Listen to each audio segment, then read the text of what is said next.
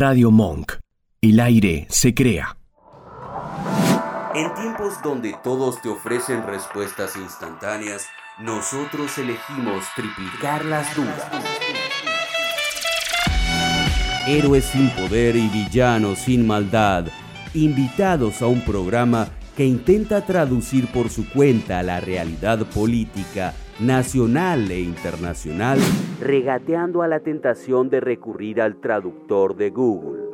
La merienda política está servida. Sepa que el café sabe mejor y que las tostadas nunca caen del lado del dulce cuando sintoniza contra todo pronóstico.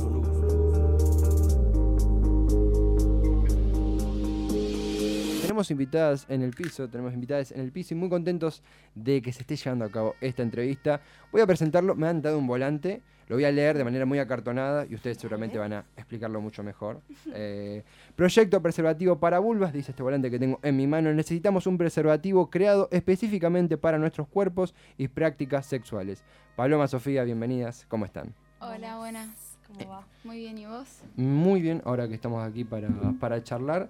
Eh, el proyecto es muy claro en cuanto al nombre, preservativo para vulvas, al mismo tiempo para los inexpertos o los desconocedores en temática eh, se torna algo que, nos genera preguntas. Eh, lo primero, el génesis. ¿Cómo surge? Esto es algo que parte de ustedes, ustedes toman algo de un movimiento como propio. ¿Cómo se da esa, cómo se da esa llegada a ese interés y a esta lucha, no? Em, bueno, el proyecto parte de una necesidad, como dice el flyer.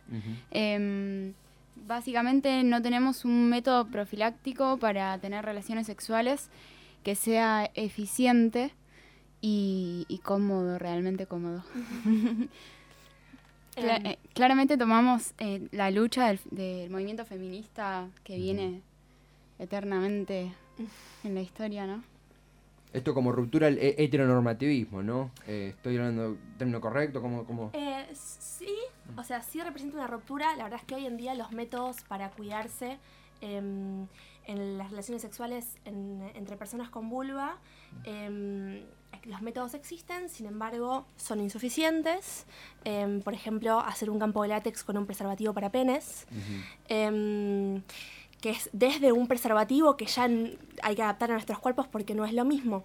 Sin embargo, em, sí, es, rompe con la heteronorma, pero a la vez hay ciertas prácticas como sexo oral, que es para lo que se hace el campo de látex, que no es solamente, em, o sea, que incluye todo tipo de práctica sexual, no solamente entre dos personas con vulva. Totalmente. Además, eh, eh, linkeando con esto que, mencionaban, hablaste de la adaptación de un preservativo de látex. Sí. Imagino que es inseguro. Eh, o, es una adaptación, eh, eh, ¿cómo decirlo? Que sea en el momento, no, no es algo eh, hecho, diseñado para, para mm, ello. No, sé si no es, es, artesanal. A un preservativo para penes lo desarrollás, hay que cortarle el aro y después se abre y queda hecho el campo de látex. Lo que poca gente sabe, por ejemplo, mm. es que existen lo que se llaman los diques de goma, que son un elemento odontológico que usan los dentistas cuando te, te, operan o demás, que son un campo como un campo de látex un poco más grande, em, un poco más grueso también, pero que se vende así, es un cuadrado de látex eh, sin tener que cortar nada, pero no se difunde em, y también es un elemento que no se compra, por ejemplo, en un sex shop. Em, mm. que se compra para uso odontológico. Existe en otros países, sí en sex shops, sí una versión más grande que podría servir para el sexo entre personas con vulva, pero acá no se distribuye, es una de las cosas que em, reclamamos desde, desde el proyecto, la distribución, por ejemplo, de, campos de látex que existen en otros países. Porque además vamos a, voy a repasar una, una premisa que por ahí para ustedes es obvia, pero siempre lo que es el factor mercantilista de que se produzcan desde casas que den una garantía de, seguridad, porque... Eh, imagino que la lucha se complementa con ese factor para que haya un diseño, eh, voy a decir la palabra sponsoreado, que se entienda que no es desde el punto de vista meramente comercial, pero sino que esté hecho por personas que garanticen que en una relación entre dos, personas eh, con vulva haya seguridad y haya eh, este factor más allá de lo artesanal, ¿no? es una disputa también en el campo de salud, que, imagino que parte de que hoy no tenemos ministerio, pero también hasta que gente de, todos los puntos del país, del área que abordemos puedan arribar a ello. ¿Esto está? ¿Quieren que está instalado? ¿Es algo nuevo? ¿Cómo está la difusión del arribo de esta temática a los diferentes campos educativos, sociales? Sí, una de las cuestiones es que en la ESI, em, que es la educación sexual integral, si es que se aplica en las escuelas, no aparece eh, el sexo entre personas con vulva, por ejemplo, por lo cual no nos dan información de qué infecciones podemos transmitirnos, em, ni cómo cuidarnos, ni nos dan la posibilidad de que esto exista, ¿no? Em, entonces uno de los ejes es concientizar, uno de los ejes del proyecto es concientizar sobre esto. Pensamos que así también se generaría, se generaría cierta demanda em, en cuanto a términos mercantilistas para un posible preservativo que la cuestión es que el campo de látex existe y podemos armarlo o conseguirlo.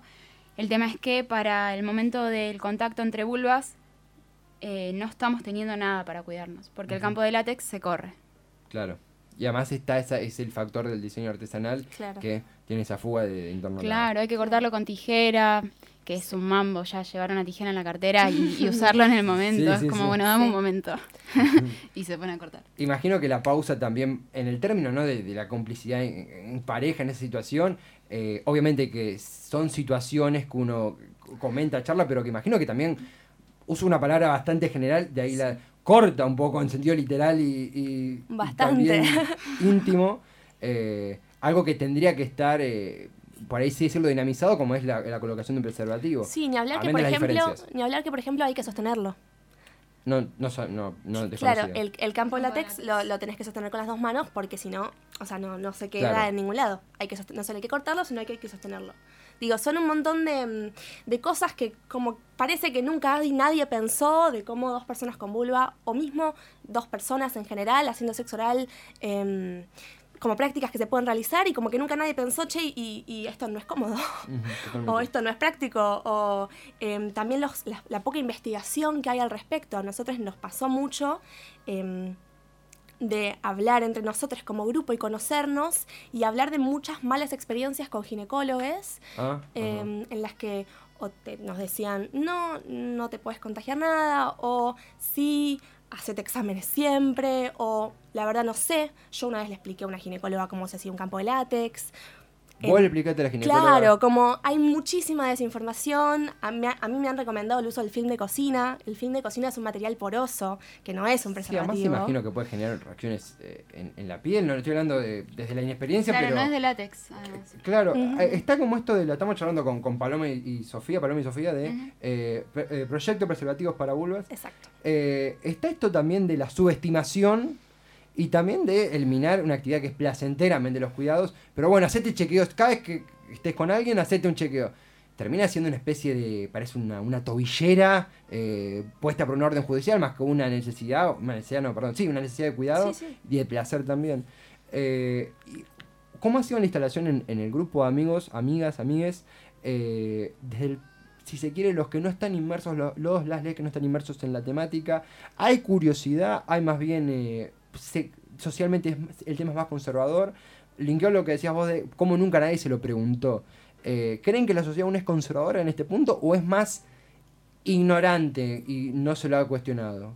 ¿Qué, sienten? Em, yo creo que en un montón de casos em, no surgió la posibilidad de pensarlo. Como mm. de repente te dan este sistema, como te dicen, bueno, está este preservativo con el que te podés cuidar, que es el que es para penes, mm. y bueno, arreglate, ¿no?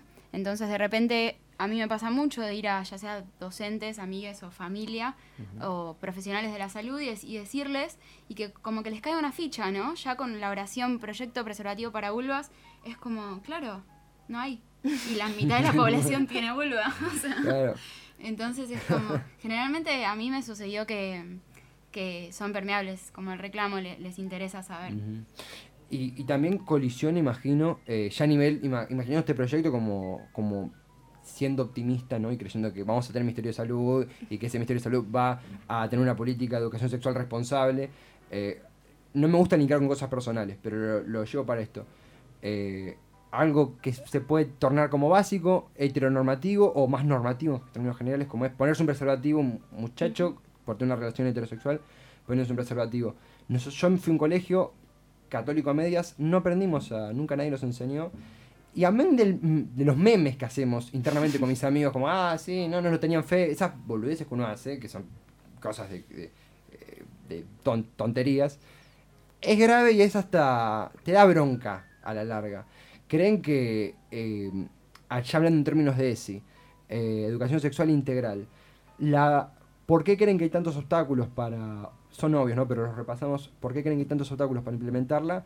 ¿Y cómo esperan si se implementa completamente, que cambie el pensamiento colectivo de acá a 5 años, 10 años? ¿Qué, ¿Qué batalla nos falta librar en ese ámbito? Yo creo que es clave que la ESI, la educación sexual integral, tenga perspectiva de género y diversa. Para esto también significa educación para todas las partes. Em, no solo estudiantes, sino también docentes, también padres, madres, padres. Em, porque nosotros estamos planteando un, preservativo para, cuidarnos nosotros, ¿no? Como para, para, cuidarse las, las, personas con vulva. Em, pero sí, esto también tiene que ver con poder entender la sexualidad de distintas formas. Por ejemplo, la legislación que tenemos hoy en día em, hay un gran énfasis en salud sexual y reproductiva. Y hay un gran es, salud sexual y reproductiva. Y hay un gran énfasis en la concepción y en la anticoncepción. Y es lo que sucede cuando vas a una consulta ginecológica. Y la ESI hoy en día tiene que ver con la anticoncepción. Cómo hacer para eh, no tener hijas, si no querés. Em, pero no se habla mucho sobre el placer, por mm. ejemplo. Que en el sexo entre dos personas con vulva es placer, no existe la anticoncepción ahí. Y también hasta hay mucha falla en el término, que de repente dicen, no, bueno, los métodos anticonceptivos, claro, no, pero esto no solamente sería un método anticonceptivo, sino sería un método em, preservativo mm. para no contraer infecciones de transmisión sexual. Hay una, cuestión semántica, porque no es anticonceptivo literalmente. Exacto, para mí hay algo de, la educación sexual que también tiene que, reivindicar el placer y el goce, que hoy en día eso no, de eso no se habla. Totalmente, absolutamente. Y, sí, perdón. Y en la ESI ahora para mí hay un gran avance en cuestiones de consentimiento, mm. eh, de placer también. Eh, yo, o sea, bueno, estuve leyendo las, las cuestiones que trata la ESI y en cuestión de, de, consentimiento y de placer aparece, sin embargo, por ahí las eh, parejas diversas, o sea, que ya diversas, disidentes, mm. no heteronormativas, aparecen quizás, pero aparecen abrazadas como, como una pareja de amigos, ¿no? Mm. Como no hablan de sexo. Sí, hay una... Hay algo que se ha ido deconstruyendo en, en, en quizá los círculos universitarios, educativos, políticos, en algún punto hemos el mejor caso es eh, el debate en el Senado por el aborto en 2018, donde eh, no es algo etario, porque un político de la de Pino Solanas, que en, lo personal uno creía que con el paso del tiempo estaba tirando más para lo conservador, nada que ver, al contrario de un discurso que habló sobre el derecho a goce, más allá de, ser un hombre viejo blanco, en el sentido eh, político del término, dio un discurso que contrastaba con otros dinosaurios que hablaron de, bueno, de, no hace falta que lo repitamos. o sí, eh, hablaron de... Sí, de cementerio de fetos. Sí, cementerio de fetos. o desde una cuestión eh, eh, religiosa donde uno parte, no puede tener respeto por los credos, pero que interceda en la salud de millones de personas, es alarmante en 2019, 2018, 2020, ya estamos en las puertas. ¿Qué sucede con también... hemos tenido un debate presidencial hace muy poco, donde algunos candidatos exhibieron posiciones eh, setentosas, por decirlo así, no nos referimos a la música, nos referimos a, un término represivo. Eh, más allá de que han sacado un porcentaje menor, también el presidente se expresa como prohibido, o sea, es un debate netamente político. Eh, ¿Cómo creen que la clase política reacciona ante esto? ¿Creen que son permeables? ¿Creen que es un debate aún lento en ese punto? ¿Creen que hay compromiso? ¿Es más de abajo hacia arriba? ¿Sienten que es algo escuchado o aún es una cuenta pendiente de la política? La cuestión de salud sexual. La cuestión de, salud sexual y la deconstrucción que alentada, ¿no? Desde, esa élite, si se quiere. Para mí es, es una cuestión escuchada. Mm. Em, sin embargo, es, algo que está haciendo efervescencia ahora, más, mm. me parece. Eh, sí, yo diría que también necesariamente es desde las bases. Hay una mm. idea de este proyecto que es que em, pueda concientizar y se pueda dar el debate en distintos espacios de militancia o áreas o mismo en tu cena familiar y cómo se, se pueda concientizar realmente y difundir el reclamo eh, y, creemos que, que las bases son súper necesarias para que el reclamo se haga fuerte y desde eh, la y exista la voluntad política entonces para actuar al Mm. respecto. Absolutamente. Eh, imagino que es una lucha horizontal también, desde el proyecto de preservativo para vulvas y todo lo que ramifica en ello. Mencionabas que esto parte también desde, desde el feminismo y, y algo que estaba desde hace años en nuestro país, un reclamo como es el derecho al aborto, que tomó un protagonismo importante en la agenda política recién en 2018, una deuda eh, que tenía la, la- la clase política en ese punto. Ustedes en lo personal, ¿cómo el vincularse con este proyecto, cómo ha sido la, en los círculos íntimos? familia, lo- no me gusta hablar tanto de familia, sino de, en el círculo íntimo, cómo es la, la conversación, cómo es la charla. ¿Es algo que prefieren más para su grupo de amigas? ¿Es algo que al contrario incluyen a, a- a su familia o a personas de quizá otras generaciones, docentes? Eh, ¿Cómo es la, la relación en lo personal? Em, yo personalmente eh, he incluido a todas las personas que están a mi alrededor, No, muy bien. eh, porque es algo que, que- que llevo todos los días. Em, y por ejemplo, eh, sí, desde hablar con mi mamá y mi abuelo y mi primo y que surjan cuestiones em, generacionales que podemos hablar y escucharnos, lo cual me parece que está buenísimo, hasta llevarlo a docentes y que nos, nos cuenten también entonces de sus luchas, em, lo cual también me parece muy zarpado. Em, sí, ir compartiendo, ¿no? Sí.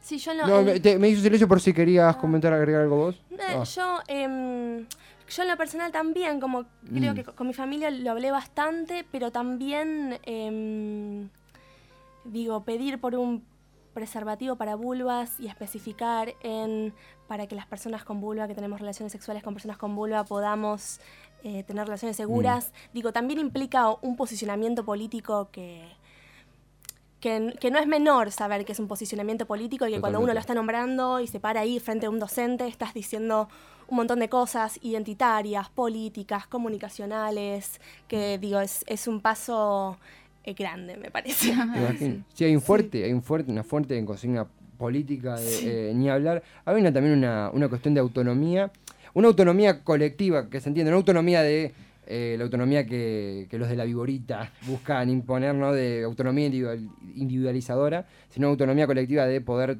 decidir y poder también influenciar, algo que uno no, no decide que una, por ejemplo, una eh, empresa que fabrica eh, preservativos logre una línea o genere una línea de este, de este corte. Eh, pero es una lucha que, que fomenta, que ustedes están fomentando. Desde el proyecto Preservativos para Bulbas, lo, lo digo bien, proyecto Preservativos para Bulbas. Hay un Instagram de esto que ahí hemos conocido. El Instagram es proyecto.preservativobulbas y tenemos un mail también Ujú. que es proyecto.preservativoparavulvas.gmail.com Algo que les quería preguntar, estoy pensando si. No, vayamos hasta, vamos hasta el final porque ya estamos en el último bloque del, del programa. Es el programa antes de las elecciones, eh, pero nos, nos pone muy contentos. Hablo también por Facundo, integrante de este programa, que hizo posible esta nota, que ahora está eh, combatiendo en Vietnam. No, está, en, está, está rodando una película, él es actor, como Paloma. Eh, Sofía, perteneces a Laguna también, ¿no? Eh, estudio artes de la escritura en la UNA. En la, Sí. Estamos, está... Y yo estudio dirección. Dirección, es verdad. Con- Sí, sí. Has dirigido parkour. He dirigido parkour y he venido acá. obra que, que hemos tenido aquí. Eh, eh, imagino que la UNA, voy a hablar, me voy a permitir ser eh, eh, bruto un poco, porque he ido a la UNA, yo soy estudiante de la UBA de Sociales, obviamente una ciudad, una ciudad, acto fallido, una, una facultad muy Como comprometida, ojalá, es una ciudad, muy comprometida con, las, con esta clase de causas, con eh, reivindicaciones y con movimientos que surgen allí o que al menos se comparten allí, que son tremendamente interesantes y que uno aprende. Ahora, en la UNA, una universidad de artes, hay actuación, hay dirección, hay fotografía y arte, justamente. Eh, ¿Cómo se da la, la relación interna? ¿Hay una mayor apertura al ser actores, actrices, gente que labura con el cuerpo?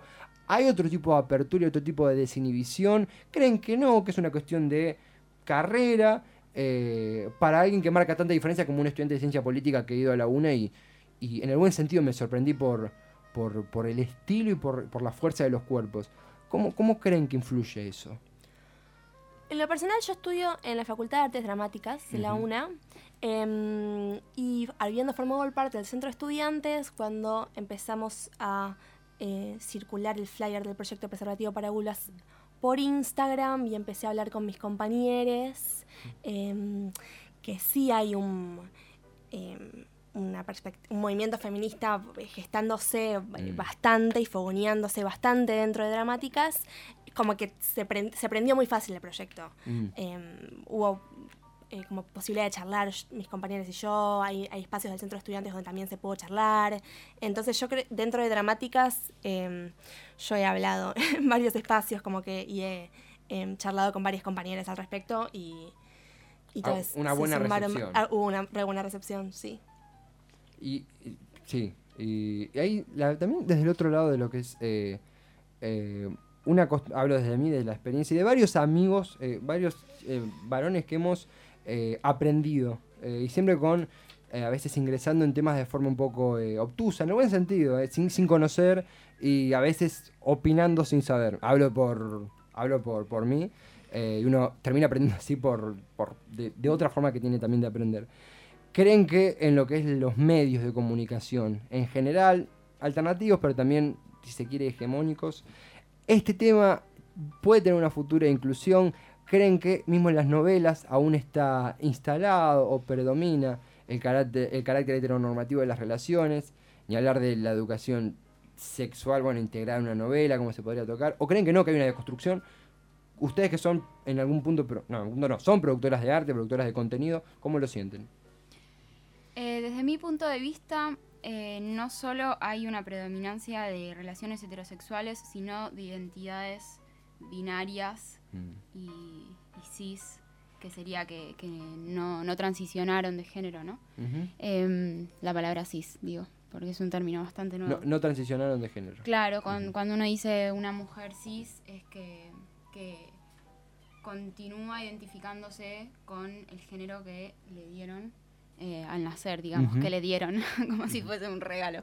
Em, o una imposición. Claro, y sí. Y por otro lado, em, hemos observado bastante que al momento de, darse relaciones sexuales en las ficciones eh, televisivas o, de, del cine, eh, no, no aparecen métodos de cuidado mm, profilácticos. totalmente. Ningún momento, o sea, el único día que vimos una vez el único día que vimos fue cuando una persona que estaba en la relación sexual tenía sida. Es, em, una escena salteada. Claro. nunca aparece. No. Es, habla mucho también de lo que consumimos o de lo que nos, nos imponen también. Toma la palabra que mencionabas vos. Sí. Eh, ah, voy, a, voy a adherir a eso. No lo había mejor dicho, no lo había descubierto. Creo que también no, no lo había descubierto más que no lo había pensado. Mencionando también esto que toman ustedes de no lo habíamos pensado. Y ahora que lo pienso, mm. como no solo no aparece o aparece en esta vez, en esta única vez, un preservativo para penes, sino que quiero nombrar también, existe en otros países, que además, por ejemplo en Brasil es de distribución gratuita, el preservativo vaginal, que es mm. un preservativo que se solía mostrar, no sé si hoy en día también, porque ya no se distribuye en el país, eh, es un preservativo que va adentro de la vagina. Se, puede poner hasta antes de la relación sexual. No sería em, viable, no sería útil para relaciones sexuales entre, entre personas con vulva porque no sigue sin funcionar para todas las prácticas, por ejemplo, cuando hay contacto entre vulvas, ya que se corre. Mm. Em, pero tampoco, tampoco se tampoco aparece en las películas o en una serie el preservativo vaginal, como es algo que solo te mostraron una vez en sexto grado en esa clase que, de educación sexual preservativo ese que parecía una bolsa. Y que lo tenía guardado como oro porque tiene uno solo, porque no se consigue. habla, habla mucho también eso de, las políticas de educación sexual que, tenemos y también eh, como contracara lo, lo, lindo que es escuchar estos, estos movimientos, estas movilizaciones, estas deconstrucciones eh, que surgen desde, por ejemplo, el proyecto preservativo para vulvas. La verdad, un placer. Eh, es una nota que nos deja mucho que aprender. Son notas de más en piso tiene un valor agregado y más una nota que, ha craneado Facundo Pérez, que siempre nos hace estas notas tan lindas y más ustedes que han venido hasta aquí. Muchísimas eh, gracias. Queremos repetir, Proyecto Preservativo para Vulvas en Instagram y el mail es... Eh, Proyecto.preservativo para vulvas. Y el Instagram es proyecto.preservativo vulvas. Y quisiera decir una cosa más. Eh, somos un grupo de personas autoconvocadas. O sea, el proyecto es horizontal, apartidario. Y hacemos asambleas en lo posible cada dos semanas, así que quien se quiera sumar nos puede hablar al Instagram o al mail. Escuchanos en www.radiomonk.com.ar o buscanos en TuneIn.